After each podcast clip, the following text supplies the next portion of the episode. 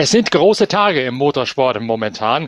Audi ein Thema, die Strafe von Red Bull ein Thema und natürlich heute die Neuerscheinung der neuen Ausgabe unserer Zeitschrift Pitwalk. Die ist nämlich seit dem heutigen Freitag im gesamten deutschsprachigen Raum im Handel mit einem großen, großen Formel 1 Teil drin, unter anderem einer Geschichte über ein Psychogramm von Carlos Sainz Jr. und einen Hausbesuch in der Hospitality von Williams, also von diesem englischen Traditionsteam. Dazu jede Menge historischer Motorsport, jede Menge Le Mans und jede Menge Personality-Geschichten von hinter den Kulissen aus der weiten Welt des Motorsports. 180 Seiten Journalismus vom Feinsten. Heute zum ersten Mal im ganzen deutschsprachigen Raum im Handel. Wer das Heft noch nicht vorbestellt hat oder nicht zum Kreis der Abonnenten zählt, der sollte also direkt nach Anhören dieses Podcasts noch schnell rausgehen in den Zeitschriftenladen seines Vertrauens und sich die neue Ausgabe von Pitwalk zulegen. Wir beginnen jetzt allerdings zunächst einmal uns weiter mit den Themen zu beschäftigen, die sich ergeben haben, seit das Heft in Druck gegangen ist. Die neue Ausgabe von Pitcast, dem Podcast eurer Lieblingszeitschrift Pitwalk, dreht sich um den großen Preis von Mexiko. Inga Stracke ist wiederum die Gesprächspartnerin von mir, Norbert Okenga, am Mikro von dieser Pitcast-Folge. Und es gibt zwei Kernthemen aus Mexiko. Zum einen natürlich Inga Stracke die Strafe gegen Red Bull Racing. Mittlerweile ist bekannt, dass es ein bisschen mehr ist, als nur auf den Finger geklopft zu bekommen, wegen dieses Reißens der Etatobergrenze. Aber so richtig drakonisch ist die Strafe dann doch nicht ausgefallen. Das kommt drauf an. Also ich fände sie schon sehr drakonisch. Sieben, warte mal, wie viel genau? Sieben Millionen? Äh, sieben Millionen Dollar Strafe? Mhm. Oh, das ist schon, also ich finde das schon heftig, aber ja, natürlich, es hätte auch deutlich schlimmer sein können. Man hätte den WM-Titel aberkennen können. Und dann wäre die Frage gewesen, ob rückwirkend eben auch die Preisgelder weggegangen wären. Also das äh, äh natürlich auch das Prestige und alles andere. Aber ähm, letztendlich ist es so. Man kam zu der Übereinkunft oder man kam zu dem Urteil ähm, seitens der vier, dass Red Bull dieses Budgetcap 2021, wohlgemerkt, wir sprechen über 2021, um 2,2 Millionen überschritten habe. Das, so sagt man, sind 1,6 Prozent. Und dann kommt noch dazu, dass man eine Steuergutschrift wohl irgendwie nicht korrekt bericht, berücksichtigt hat. Hätte man das getan, dann wären es nicht 2,2 Millionen, sondern 500.000. So oder so ist es jetzt so, dass ähm, die FIA auch sagt, Red Bull hätte sich in dem gesamten Prozess der Prüfung extrem kooperativ benommen, verhalten, hätte immer alles vorgelegt, hätte definitiv ähm, bewiesen, dass sie nicht unehrlich, betrügerisch oder in böser Absicht gehandelt haben. Ähm, also das hat man ihnen da schon auch ein bisschen zugute gelegt, glaube ich. Und ähm, Red Bull hat quasi dann mit der FIA dieses aber, aber mit einem B, nicht wie die Pop Group, ähm, Accepted Breach Agreement unterzeichnet, also das ist schon durchgegangen, mit dem eben die Übertretung, die Verletzung der Vorgaben und eben auch die Strafe anerkannt werden. Bei Aston Martin und Williams hat man Verfahrensvergehen vorgeworfen und ähm, bei Red Bull eben Verfahrensvertretung und die geringfügige Übertretung. Strafe sind sieben Millionen Dollar und zwölf Monate lang zehn Prozent weniger Windkanalteststunden und die Buße muss innerhalb von 30 Tagen beglichen werden, fällt aber, auch nochmal ganz wichtig, nicht unter den Budgetdeckel. Also diese sieben Millionen, die Sie jetzt zahlen, die werden nicht eingerechnet. Das ist mal die Kardinalfrage, was tut denen mehr weh? Sieben Millionen aus der Portokasse oder zehn Prozent weniger Windkanal, Wind on Hours, also Arbeitszeit im Windkanal? Ich glaube fast eher die Windkanalnummer. Das kommt drauf an, wenn du natürlich wie Red Bull ein super duper Auto hast und äh, schon für nächstes Jahr eigentlich vorgearbeitet hast, dann sagst du dir, okay, nächstes Jahr, wer weiß, diese Windkanalzeit, ich weiß es nicht, ob es dem Bullen so weh tut, denn deren Auto ist gut. Ich glaube, bei Mercedes würde es weitaus mehr weh tun, diese fehlende Windkanalzeit. Die Frage ist nur, wie das dann eben sich auswirkt auf die ähm, Vorbereitung des Autos und da denken wir jetzt schon in die Zukunft äh, für 2024. Genau, das ist das Thema, was Sie jetzt dann sehr genau sich überlegen müssen, wie Sie Ihre Wind-on-Hours, wie es so schön heißt, also die Arbeitszeit im Windkanal, wo das Gebläse auch tatsächlich aktiv ist, das heißt eine Wind-on-Hour, wie das eingesetzt wird fürs diesjährige, also fürs nächstjährige Auto oder perspektivisch für den Boliden ab 2024 oder vielleicht sogar schon ganz perspektivisch für den Boliden 2026 für die Grundlagenforschung daran, denn die wird ja auch parallel erfolgen müssen, jetzt schon relativ bald. Denn 2026 klingt natürlich für uns noch relativ weit weg, aber für die Entwicklungszyklen, mit denen ein Formel 1 Team bei ganz neuen Regeln arbeitet, ist eben auch da schon durchaus ich will nicht sagen Eile geboten, aber zumindest beginnt man schon mal sich zu überlegen, wie das Auto denn da aussehen soll, wie da die neue Komposition aus Hybridmotor und Verbrennungsmotor am besten integriert werden kann in Sachen Kühlleistung, in Sachen Packaging und die ganzen Sachen. Das ist ja auch alles noch ein Thema, das es noch als dritte, dritten Handlungsstrang quasi mit zu berücksichtigen gibt bei der derzeitigen Formel 1 Planung. Auf jeden Fall. Und wenn du sagst, das ist noch weit weg, da hat man jetzt gerade wieder einen neuen Vertrag bekannt gegeben. Der große Preis von Mexiko ist ja auch ein, ein, ein sensationelles Grand Prix-Wochenende mit dieser Atmosphäre, mit diesen unheimlich begeisterten Fans, hat einen neuen Dreijahresvertrag bekommen, also bis einschließlich 2025.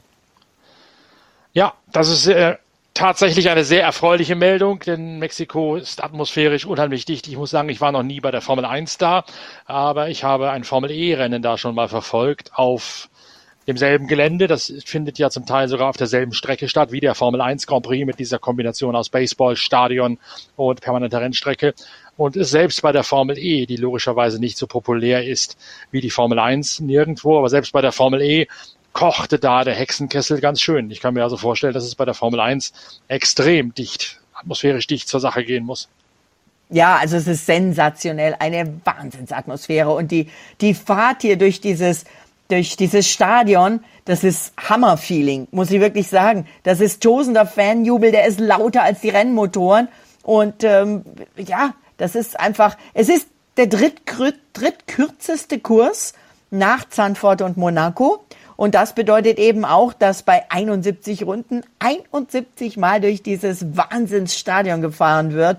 Und äh, ja, und danach, wenn das Rennen zu Ende ist, haben die ja immer äh, erstklassige DJs, die dann auflegen, die für eine Wahnsinnsparty-Stimmung da. Du hast das Gefühl, ganz, ähm, ganz Mexiko rockt diese Rennstrecke danach. Bald wird dann auch eine deutsche Marke mitrocken. Das haben wir ja schon öfter mal thematisiert.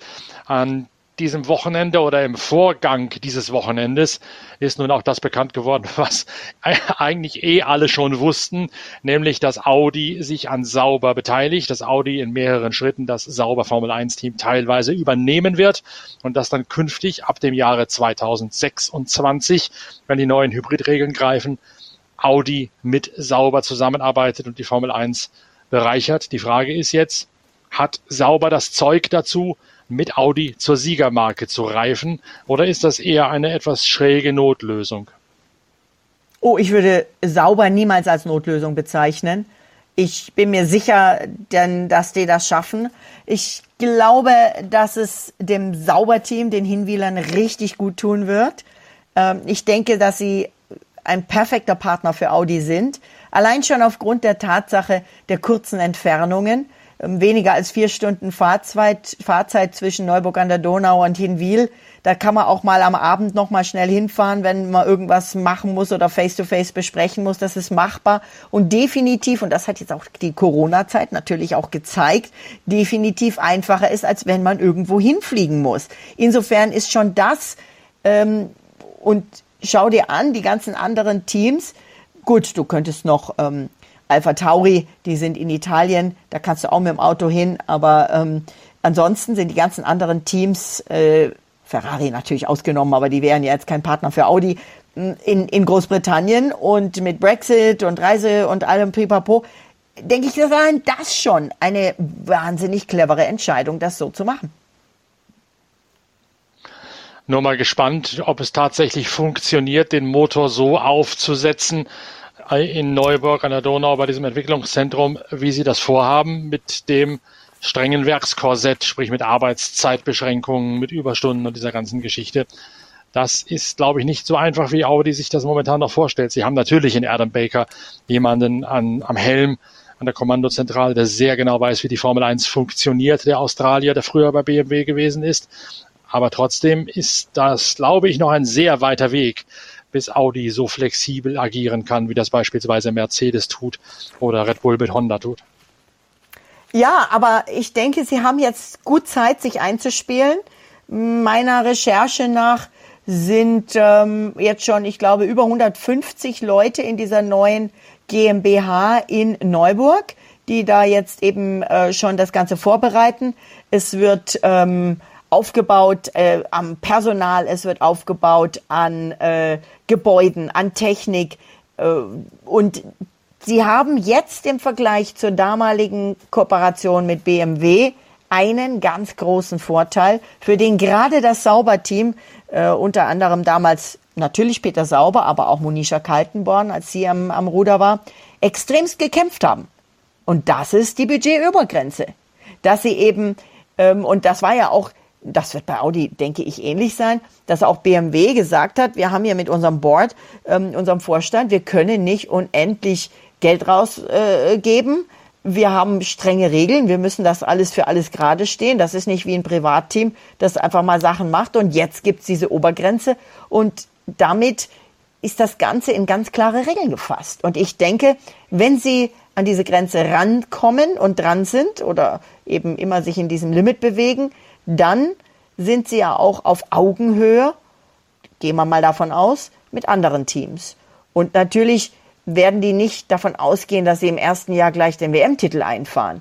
Aber ich denke, viele Punkte, künftig Siege und wer weiß, was da noch kommen kann, äh, sollte drin sein bei dieser Paarung. Und du darfst eins nicht vergessen, Peter Sauber und sein Team, und das ist gewachsen, die haben Erfahrung jetzt schon mit drei deutschen Herstellern, großen deutschen Herstellern. Und sie haben auch, so bitter das jetzt für BMW klingt, sie haben natürlich auch alle einmal gelernt, wie man es nicht macht, weil BMW die Sache ja doch grundfalsch angepackt hat mit Entwicklungsprioritäten und Entwicklungsfahrplänen. Also sie haben jetzt realisiert, wenn ein Konzern so eine Sache in Angriff nimmt, dann kann er sich auch in die falsche Richtung vergaloppieren. Und das kann natürlich letztlich Audi dann auch nur helfen, wenn in Hinwil um mal einen Namen zu nennen, ein BA10, der sich da, äh, hm. der, der Teammanager, dieser Vergangenheit besinnt und sagt, Audi, pass auf, den Fehler haben andere schon mal gemacht. Lass uns das anders machen, dann kann das durchaus für Audi von, von Nutzen sein, glaube ich. Definitiv und genau der Beat ist einer, der mir da natürlich sofort in den Sinn kommt. Ein, ähm, ja, eigentlich noch verhältnismäßig junges Urgestein der Formel 1, aber einer, der A, wirklich, glaube, jeden im Fahrerlager kennt, unheimlich viel Erfahrung hat und das mit einer coolen Ruhe alles umsetzt und trotzdem, also ich zumindest kann sagen, auch wenn ich merke, er ist im Stress, aber ein, ein Lächeln und ein Hallo gibt's vom Bert immer. Ja, ja, das stimmt allerdings, ja. Und der kennt nun tatsächlich alles und jeden. Spannend bleibt dabei natürlich wiederum die Frage, was auch Markus Düßmann jetzt nochmal gesagt hat. Man möchte einen großen Preis von Deutschland und man möchte einen deutschen Fahrer. Jetzt genau. haben wir das Thema großer Preis von Deutschland ja gerade erst in jener Ausgabe der Zeitschrift Pitwalk verhackstückt, die jetzt gerade vom Markt genommen worden ist. Da gibt es aber ja noch jede Menge Hefte von uns theoretisch äh, übers Internet zu bestellen mit einer E-Mail an shop@pitwalk.de. Da wird nochmal genau aufgedröselt, was es braucht, um einen großen Preis von Deutschland zu realisieren. Und eben auch ganz klar mit allen wirtschaftlichen Zahlen, Fakten und Hintergründen, warum das momentan nicht funktionieren würde aus Sicht der Rennstreckenbetreiber in Hockenheim und am Nürburgring. Das heißt, wenn jetzt Markus Düßmann, der Geschäftsführer, der Vorstand von Audi, so in die Offensive geht und sagt, wir möchten einen großen Preis von Deutschland, dann muss er aber auch, wer A sagt, muss auch B sagen, ins Obligo gehen und sagen, wie er es denn realisieren möchte, glaube ich. Ja, aber ich habe das Gefühl, dass Audi hier einen ganz anderen Hebel hat als ähm, und das ist eigentlich schade, denn Mercedes ist ja nun wirklich schon sehr lange dabei und sie sind sehr erfolgreich dabei. Aber ich habe das Gefühl, dass Audi hier irgendwie einen anderen Hebel hat. Was mich ja immer schon gewundert hat die ganze Zeit ist, dass also ähm, auch jetzt diese Werksteam-Verkündung mit äh, Sauber, dass ähm, da es ist im Beisein von FIA-Präsident ähm, Ben Sulayem, ähm, die Verkündung, dass Audi in die Formel 1 einsteigt. Das war ja eine Riesenaktion mit Pressekonferenz mit Stefano Domenicali, mit dem Auto in der Boxengasse, das dann vor allen Fotografen weggezogen hat und alles in Anführungszeichen nur, weil ein neuer Motorenlieferant in die Formel 1 kommt. Du, du und ich, wir haben etliche Motorenlieferanten kommen und gehen sehen. Mhm. Ein solches Tamtam -Tam von Seiten der FIA und vor allem der Formel 1, also der Veranstalter der, Form, der, der, der Serie an sich, habe ich bei noch keinem erlebt, muss ich dir ganz ehrlich sagen.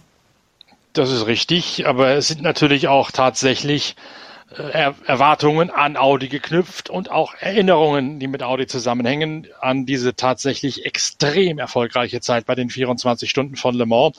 13 Gesamtsiege in Le Mans. Besser ist nur noch Porsche bei diesem großen Langstreckenklassiker in Frankreich. Und da hat Audi natürlich riesige Fußabdrücke hinterlassen oder Spurrillen, besser gesagt, im, im Motorsportjargon. Auch wenn sie in letzter Zeit äh, ziemlich abgebaut haben, was den Motorsport angeht. Diese, der Mythos Audi, den gibt's natürlich immer noch mit diesen 13 Le Mans-Siegen. Und wie ernst Audi die ganze Sache ist, sowohl die Formel 1 als auch die Rallye Dakar. Man darf das ja nicht ausklammern. Die bauen ja oder haben ja auch gerade ein ganz neues Elektro-Hybrid-Auto für die Rallye Dakar 2023 gebaut, das sehr, sehr viel Geld gekostet hat, das technisch enorm aufwendig ist. Das hat in Marokko gerade seine erste Testrallye außer Wertung bestritten und hat sich da ganz klar als haushoher Favorit für die Rallye Dakar im Januar herauskristallisiert. Das äh, Thema Dakar darf man also nicht vergessen. Und wie ernst es eben Audi damit ist, mit diesen beiden Projekten, siehst du ja daran, dass die mal eben sämtliche Exponate aus dem Le Mans Museum, die dort als Leihgabe gestanden haben, zurückgefordert haben und an mhm. Sammler verkauft haben, ganz einfach, um das nötige Kleingeld einzusammeln, um diese beiden Projekte, vor allen Dingen das Dakar-Projekt in allererster Linie, äh, so zu quer zu finanzieren über den Verkauf von diesen geschichtsträchtigen Autos, mit denen sie bei den 24 Stunden von Le Mans gewonnen haben. Das hat viele Traditionalisten extrem getroffen, diese Aktion, das Museum da quasi zu plündern und die eigenen Schätze zu versilbern. Aber es war bei der derzeitigen wirtschaftlichen Gesamtlage von Audi ganz offensichtlich die einzige Möglichkeit, diesen Umbau des Motorsportprogramms dann lassen wir mal das Thema DTM und GT3 bewusst außen vor, diesen Umbau des Motorsportprogramms in Sachen Top Rallye Dakar, Top Formel 1 zu finanzieren. Ja, also es ist ähm, es ist ja auch immer noch äh, wird ja auch immer noch über Porsche geredet. Hier gibt jetzt irgendwie ähm, ja irgendwie hat sich ob sich Sulayem da versprochen hat oder ob er da mh, hm, unklar gesprochen hat, aber offenbar äh, ist es jetzt so, dass ähm, Porsche vielleicht auch erst 2027 in die Formel 1 kommen könnte. Auch das steht immer noch im Raum. Aber für Audi sind jetzt die Weichen gesetzt und ich denke, dass das schon eine sehr solide Planung ist und ich denke, dass Audi mit ihren, ich erinnere mich, als Audi den ersten Diesel für Le Mans vorgestellt hat. Mhm. Da habe ich für die ähm, etliche Radio- und Audioberichte produziert. Audi war ja da auch schon immer sehr, also dem Thema Podcast war Audi einer der ersten, die mit Podcasts eingestiegen sind, auch mit Radioberichten ähm, und solchen Sachen. Und ich war tatsächlich mh, für Audioproduktionen Audio bei Audi. Ähm, in, ich glaube, Paris haben die dieses Auto damals vorgestellt. Und ähm, alle haben gesagt, oh, mit dem Diesel klappt nie. Und schau, was sie alles geschafft haben. Ja, natürlich. Das Thema Diesel, da war ich ja auch äh, relativ an vorderster Front, weil ich damals einer derjenigen war, die für eine andere Zeitschrift enthüllt haben, dass Audi den Diesel baut, was eigentlich Audi damals noch unter dem Deckel halten wollte. Also da an die Zeit kann ich mich noch sehr, sehr gut erinnern. Aber du hast gerade das Thema Porsche angesprochen. Da höre ich höchst Interessantes, das angeblich sogar in Mexiko schon hätte verkündet werden können, nämlich dass Porsche sich mit 50 Prozent bei Williams einkaufen wird und dann da über diese Schiene den, den Einstieg, wie er mit Red Bull nicht funktioniert hat, nun mit Williams exerzieren will. Ob das 26 ist oder wie du gerade sagtest, 27, das weiß ich nicht, das hat mir keiner gesagt. Aber angeblich geht es eben tatsächlich darum, dass Porsche sich 50 Prozent von Williams sichert, Williams mit Motoren beliefert und dann auch Mick Schumacher eine Rolle bei den Planungen spielen dürfte in diesem Porsche-Verbund. Ja, Mick Schumacher ist ein gutes Thema. ich drücke ihm ja immer noch, meine Daumen sind schon ganz platt, ähm, allein äh, weil ich den Mick gut finde und weil ich finde, dass das verdient hat, weil ich aber auch sehr gerne weiterhin über einen deutschen Formel-1-Piloten berichten möchte, bei meinen Radioberichten bei diversen Stationen von Antenne Niedersachsen über Radio 1 in Zürich, Antenne Bayern etc. etc., äh, NRW und so weiter. Ähm, ich drücke ihm also, wie gesagt, fest die Daumen, aber nach wie vor haben wir nichts Neues zu Mick. Der will jetzt endlich erstmals seit Österreich wieder Punkte einfahren, aber er steht ja unter einem massiven Druck, wenn Teambesitzer Gene Haas einfach mal sagt, Vertragsver Vertragsunterzeichnung sofort gibt's, wenn er das Rennen gewinnt. Also oh, muss doch nicht sein, oder? Nein, das ist natürlich schon Schwachsinn hoch 15 da würde ich jetzt, wenn ich Mick wäre, zu allen hingehen und sagen, ey Leute, lass mich das Rennen gewinnen, damit ich ja, einen Vertrag ja. kriege. Nein, das ist natürlich Schatz beiseite. Das hat der Mick auch gar nicht notwendig, nötig. Aber es gibt auch ein anderes Gerücht noch zum Thema Mick Schumacher. Ähm, also ähm, Audi, sauber Werksteam, ab 2026. Und solange die, nämlich bis 2025 einschließlich mit Ferrari-Motoren fahren, geht es nicht oder wollen die Audianer auch nicht, dass Audi im Namen ist. Es könnte aber sein, denn der Alfa Romeo Vertrag geht noch bis 2023. Es könnte sein, dass das Team schon 2024 wieder sauber heißt. Wer auch immer dann als Sponsor, Partner, Namensgeber oder auch nicht draufkommt, werden wir sehen. Und es könnte vielleicht, es ist, habe ich nur jetzt auch munkeln hören, sollte Mick nicht bei Haas den neuen Vertrag kriegen, gibt es noch eine ganz kleine Chance bei Williams. Denn bei Williams sagt man, dass äh, Logan Sargent einen Vertrag bekommen könnte, wenn er die notwendigen Superlizenzpunkte kriegt. Und die hat er noch nicht. Also da hängt es eben an diesen Punkten. Genau diese Punkte, die ja dem einen oder anderen äh, auch aus Amerika kommenden Piloten auch schon zu Verhängnis wurden. Also sollte Mick nicht bei Williams andocken oder bei Haas bleiben, dann gäbe es, so habe ich gehört, rein theoretisch die Möglichkeit, dass er 2023 bei Alfa Romeo Sauber Test- und Reservefahrer wird, denn Bottas hat einen Mehrjahresvertrag und Joe Guan Yu hat einen Einjahresvertrag. Dann könnte er 2024 im Sauber sich darauf vorbereiten, 2026 im Alter von 27 Jahren dann mit Audi richtig durchzustarten. Ja, das ist eben die Option Mick Schumacher und Audi oder Mick Schumacher und Williams Porsche, so oder so.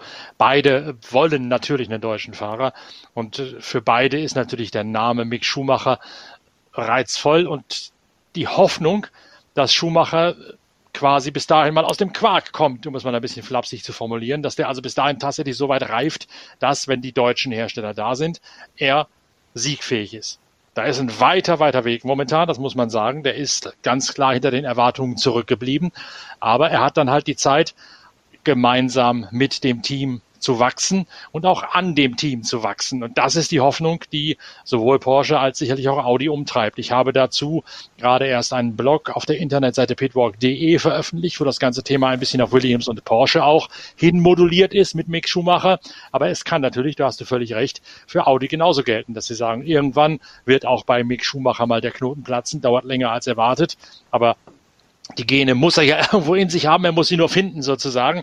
Und auf diese Zeit, die Zeit geben wir ihm jetzt, indem er bei einem Team, das noch nicht die Ringe trägt oder noch nicht das Stuttgarter Rössle trägt, je nachdem, weiter sich entwickelt und dann zur Stelle ist, wenn es darauf ankommt. Ob die Rechnung aufgeht oder nicht, sei mal dahingestellt, ist natürlich schon ein Wabonspiel, aber sie haben ja nichts zu verlieren. Die Teams, die jetzt in der Verlosung sind, sei es Williams, sei es Sauber, brauchen eh einen neuen Fahrer, müssen dann auch sehen, dass sie sich äh, quasi sexy machen für ihre neuen Partner und nicht mit Mick Schumacher mit der Strahlkraft des großen Namens, der vielleicht sogar noch die ein oder andere Mark 50 Sponsorgelder mitbringt und requirieren lässt. Ja, ich finde das eine hochinteressante Denkweise, eine hochinteressante mm, Möglichkeit für das Ganze. Und ich könnte mir vorstellen, dass dem Mick vielleicht dann einer helfen könnte, der sehr befremdlich auf die Frage vom zum Rücktritt vom Rücktritt reagiert hat, weil er eben am vergangenen Wochenende in Austin so übergalaktisch gut gefahren ist, wie meine, manche Leute das sagen, weil er Mann des Rennens wurde. Ich spreche natürlich von Micks Mentor Sebastian Vettel. Und wenn er Sebastian dem Mick ein bisschen vermitteln kann, dass Nestwärme, das haben wir ja auch bei Sebastian oft gesehen und gemerkt, Nestwärme zwar wichtig ist, dass man aber auch ohne Nestwärme Leistung bringen muss, um ein Nest zu behalten, um jetzt mal bei dem ja. Wortspiel zu bleiben. Ähm, und ich glaube, also ich, ich kann natürlich nicht in dieses Verhältnis Mick und Haas reinschauen. Aber nochmal, was da so alles nach außen getragen hat, wird, gerade von einem Gene Haas. Ich finde, das geht nicht. Immer wieder diese, da, hält, da halte ich mich bedeckt. Kein anderer Teamchef setzt nach außen hin seine Fahrer so dermaßen unter Druck und schon gar nicht so einen Jungen. Eine weitere Glanzleistung, die feiern wir heute und da, ich hoffe, du stimmst mir dazu, da müssen wir einfach gratulieren. Bernie Ecclestone wird 92 und wenn man überlegt, was er alles für die Formel 1 getan hat, auch wenn er die eine oder andere kommentatorische Entgleisung in den letzten Jahren und Monaten sich geleistet hat. Man, ähm, er ist nun nicht mehr der Jüngste. Ähm, er hat auch einige Sachen gemacht und getan, aber letztendlich schwamm drüber. Die Formel 1 ist das, was sie heute ist, wegen Bernie. Und genauso, ich habe mich sehr, sehr, sehr gefreut in Austin, quer über die Startaufstellung auf diesem, dieser Brücke, die immer da drüber geht, wo dann auch die Startampeln dran sind. Letztes Wochenende in Austin, dort quer drüber. Danke Didi für den verstorbenen Didi Mateschitz zu sehen. Ich hätte es mir gewünscht, dass man das für Didi schon früher getan hätte. Nämlich zu seinen Lebzeiten. Als er zum Beispiel 2020 die Formel 1 wieder neu belebt hat, als erste weltweite Großveranstaltung nach dem äh, ersten starken Lockdown und damit den Weg bereitet hat für viele andere Veranstaltungen. Und genauso denke ich, sollte man sich mal überlegen, egal was für Animositäten man hat und egal was gelaufen ist, auch mal Bernie zu danken. Jetzt, solange man sich bei ihm noch bedanken kann. Ja, also den Glückwünschen schließe ich mich gerne an, solange ich nicht singen muss. Und ich habe den Geburtstag von Ecclestone tatsächlich nicht auf dem Schirm gehabt, habe zwar oft mit ihm gesprochen, logischerweise, aber über seinen Geburtstag haben wir nie geredet. Hätten wir mal tun sollen, dann hätte ich nämlich gewusst, dass er dasselbe Sternzeichen hat wie ich. Also dann in dem Sinne herzlichen Glückwunsch. Ja, Norbert, und ähm, ich hatte ja schon mal im Podcast unseren Fotografen, den Lukas Goris. Lukas, ähm, wie, wie ist dein Tipp? Wie wird Mexiko heiß und äh, warm? Ja, es soll sogar am Anfang etwas regnerisch sein, so wie ich gelesen habe, aber am, Wochen, am Wochenende dann auf, auflockern. Äh, Mexiko ist ja sehr hoch gelegen und da waren die vergangenen Jahre die, die Red Bull Honda ähm, einfach überlegen, weil die da irgendwie mit ihrem, ich glaube, das ist ein etwas kleinerer Turbolader, den die da fahren. Äh, da gab es eine, eine technische einen technischen Vorteil, den die hatten. Und den werden sie in diesem Jahr, in dem sie ja eh überlegen sind, auch wieder voll ausspielen. Die Frage ist nur, wer von den beiden das Ganze gewinnt. Ob äh, man Checo Perez, also den Lokalfavoriten, Lokalmatador, äh, gewinnen lässt oder ob es Max Verstappen äh, wieder macht, der ja einfach alles gewinnen will. Und deswegen, wenn der, wenn der Checo Perez gegen den Max eine Chance haben soll, dann wird man wahrscheinlich dem Max irgendwie den Boxenstopp versauen müssen, damit das klar geht. das sind aber jetzt hier fast ketzerische Vermutungen, Lukas. Naja, weil, weil es wäre schon schön, wenn der Checo in, oder stellt euch vor, der, der Checo Perez würde in Mexiko gewinnen. Also da wäre Monza mit einem Ferrari-Sieg nichts dagegen. Weil die mexikanischen ja, Fans die gehen richtig ab. Dann sollten wir auf den sportlichen Teil zu sprechen kommen, denn es gibt natürlich auch noch das Rennen in Mexico City. Nicht nur die ganzen Entwicklungen von hinter den Kulissen. Wer ist Favorit und warum? Wer ist Favorit und warum? Das ist eine gute Frage. Schauen wir erstmal nochmal aus dem Kurs, den ich ja sensationell finde. Und ich habe so ein bisschen recherchiert. Ein kleiner Dank geht hier auch nach Stuttgart an den Stern, denn die Mercedes-Pressemitteilungen, die sind immer wirklich voller interessanter Fakten. Und ähm, da kann man sich wirklich einiges rausziehen, muss man aber auch mal eben ähm, ja, anerkennen. Ähm, also 2200 Meter über dem Meeresspiegel. Damit weniger Sauerstoff, dünne Luft, ist natürlich für die Piloten eine Belastung, aber vor allem für die Motoren. Und das bedeutet, da kennst du dich auch technisch noch besser aus als ich, weniger Power. Es muss mehr Luft angesaugt werden, um den gleichen Ladedruck zu haben. Und dazu kommt noch, dass die Kühlung ein Problem ist, weil eben die dünnere Luft weniger heiße Energie an den heißen Teilen wegtransportieren kann. Und das zusammen ist dann auch wiederum eine, ja, eine Herausforderung an die Haltbarkeit. Alles richtig, genau, physikalisch korrekt erklärt und weitergedreht heißt es ja letztlich, das haben wir letztes Jahr schon mal zu packen gehabt, es gibt verschiedene Turbolader-Architekturen bei Honda und bei Mercedes beispielsweise und auch bei Ferrari. Und die Vergangenheit hat gezeigt, dass die Turbolader-Architektur von Honda in Sachen Größe des Laders gerade für die Höhenlage in Mexiko den besten Kompromiss darstellt. Will also heißen, Red Bull dank des Honda-Motors in der Favoritenrolle. Und dann ist die Frage, kann Sergio Perez bei seinem Heimspiel hinlangen? Wird er getragen von der Woge der Begeisterung? Er kann sich ja momentan schon kaum frei bewegen im Fahrerlager oder auf dem Weg dorthin. Er steht natürlich immens unter Druck, aber ist natürlich als Latino auch in der Lage, diesen Druck so in positive Energie umzumünzen, dass er vielleicht nochmal fünf Prozent mehr rausholt als bei den letzten Rennen. Ja, und da geht's dann wieder ins Red Bull interne Duell. Paris könnte Geschichte schreiben als erster Mexikaner, der seinen Heim Grand Prix gewinnt. Aber sein Teamkollege Max Verstappen, wenn der jetzt gewinnt, dann schnappt er sich, erstens sagt er sowieso, er will nach wie vor jedes Rennen gewinnen, der Max, aber zweitens würde er sich dann tatsächlich den alleinigen Rekord der meisten Siege in einer Saison, das wären dann 14, schnappen. Und ähm, wer den Max kennt, der weiß, allein das ist Antrieb für ihn. Sprechen wir noch drüber über den Abtrieb, nicht den Antrieb, wenn wir schon bei der Technik der Autos sind. Die fahren nämlich in Mexiko mit Monaco-Flügeln, haben aber aufgrund der dünnen Luft auch den gleichen Abtrieb wie in Monza. Und deswegen sehen wir in Mexiko die höchsten Topspeeds des Jahres, 336 und mehr. Und dazu kommt noch, ich habe es vorhin gesagt, es ist der drittkürzeste Kurs nach Zandvoort und Monaco. Es gibt aber dort den längsten Weg von Pole Position bis zur ersten Bremszone. Perfekt vorbereitet. Damit wissen die Hörer von Pitcast, dem Podcast eurer Lieblingszeitschrift Pitwalk, genau worauf sie achten müssen am kommenden Sonntag beim großen Preis von Mexiko. Und wir beide, Inga Stracke und ich, analysieren das Rennen dann am Montagvormittag für die nächste Episode von Pitcast. Bis dahin wünsche ich viel Spaß bei der Lektüre der neuen Ausgabe unserer Zeitschrift Pitwalk, unter anderem mit dem Psychogramm von Carlos Sainz und mit dem Besuch bei Williams in deren Motorhome in Sachen Formel 1, aber eben auch jede Menge anderer Themen auf 180 Seiten ausbereitet. Inga Starke, danke, dass du dabei gewesen bist heute Nachmittag. Wir verabschieden uns, sagen vielen Dank fürs Zuhören und wir hören uns am Montag wieder. Bis dann, euer Norbert Okenga.